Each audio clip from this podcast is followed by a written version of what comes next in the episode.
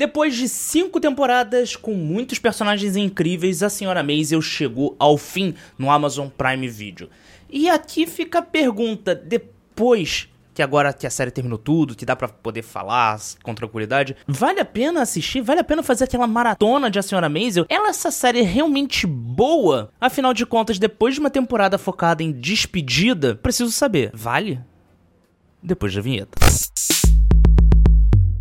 Ao longo dessa temporada, nós vimos o presente de Miriam, lá em 1960, e seu futuro nas décadas seguintes. E ao longo dos episódios, vamos vendo que os sucessos que ela teve, os derrotas que ela sofreu, principalmente nós vamos tendo aqueles detalhes de tipo as bolas de neve, os impercalços, os problemas que ela sofreu no passado se tornando coisas positivas agora. Até o ponto em que de fato ela consegue a sua grande chance. Uhul! Porém, tem uma coisa que me incomoda bastante nessa quinta temporada. É a forma que as coisas foram resolvidas. Personagens que surgem os 45 minutos do segundo tempo, estalam os dedos e tudo acontece. Não desmerecendo a produção, pelo menos eles dão uma justificativa para isso acontecer, mas é tão clichê. E é uma série que ela sempre tentou fugir do clichê ao longo de quatro temporadas, sempre tentou fazer coisas novas, sempre foi inventiva. Aí chega no final, ela assume a mediocridade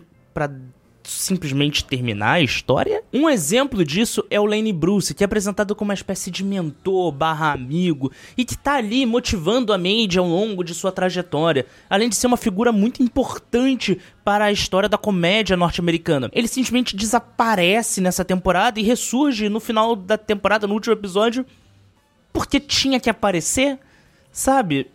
Todo o personagem, tudo que ele foi construído ao longo de quatro temporadas é meio que. Ah, oh, beleza, lembramos, ele existe. Porém.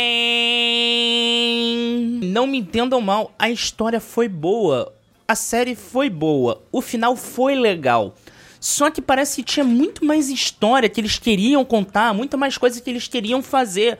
Só que precisavam correr. Provavelmente o custo de produção da série era muito caro e eles estavam precisando investir dinheiro em coisas importantes, tipo criar mais um pênis gigante espacial do Jeff Bezos. A série, ao longo das cinco temporadas, ela ganhou inúmeros prêmios, ela foi reconhecida, ela criou uma legião de fãs, pessoas que de fato se importavam com a história. Ela chegou no patamar de ser considerada uma das melhores séries da televisão mundial. Ou estadunidense, porque praticamente eles dominam a indústria, então tudo que eles fazem eles consideram o melhor melhor do mundo. Não é à toa que o Super Bowl é só nos Estados Unidos e eles chamam os vencedores de campeões mundiais.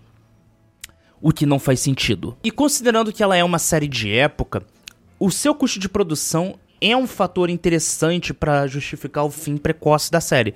Só que existe um outro problema que aí não é um problema da Amazon, é de todas as plataformas de streaming, principalmente Netflix. Ela, problema desse real problema das plataformas de streaming é a propaganda errada. Tanto a Amazon Prime quanto a Netflix, eles costumam fazer suas propagandas focados em recuperar dinheiro. Basicamente, quando uma série eles não sabem mais ou menos se ela vai dar lucro, talvez porque ela não seja tão boa assim, aí eles botam dinheiro pra caraca, divulgam pra caraca, faz outdoor, faz faz filme, faz comercial, traz apresentador, personagem, leva pra tal de show. Aí eles fazem o fuzuê. Mas quando a série é boa, eles seguem a política do se é bom, o boca a boca resolve. Não, filho da... E aí eu fico me perguntando, não tem um publicitário, um marqueteiro, um pseudo-coach dentro dessas salas de reuniões para falar, hum, não sei, e se a gente pegar nossos produtos bons, nós pegarmos as nossas séries boas e fazermos toda a divulgação em cima delas e, sei lá, usar as séries ruins meio que como bônus já, né? A gente vende a coisa boa e aí ruim a pessoa come.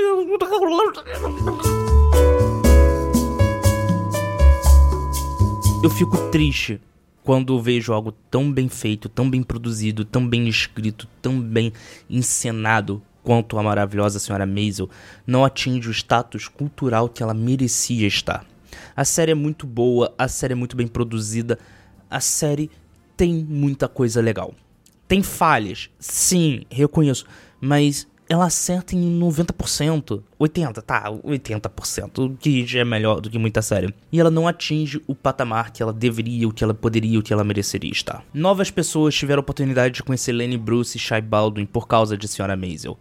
E a série ganhou inúmeros prêmios ao longo de sua história. Para as reflexões da sociedade atual, botando em xeque com a visão de 1950. Nos mostra que, mesmo nos dias atuais, tem coisas ali que não mudaram muito bem. Tem coisas que ainda cabe estudo, ainda cabe debate e ainda é necessário a discussão. Porque, para muitas pessoas, os anos 50 ainda existe o que é problemático. Então, obrigado a Amy Sherman Paladino e a todo o elenco de A Maravilhosa Senhora Maisel por essa série maravilhosa. Obrigado a todos os produtores, todos os diretores, todo mundo que trabalhou nessa série. Vocês fizeram um excelente trabalho e fica aqui a minha recomendação de maratona para você. E se você assistiu até aqui, não esqueça de dar o seu curtir aqui embaixo. Vejo você no próximo vídeo e tem dois vídeos aparecendo aqui na sua tela para você maratonar. Até a próxima e tchau.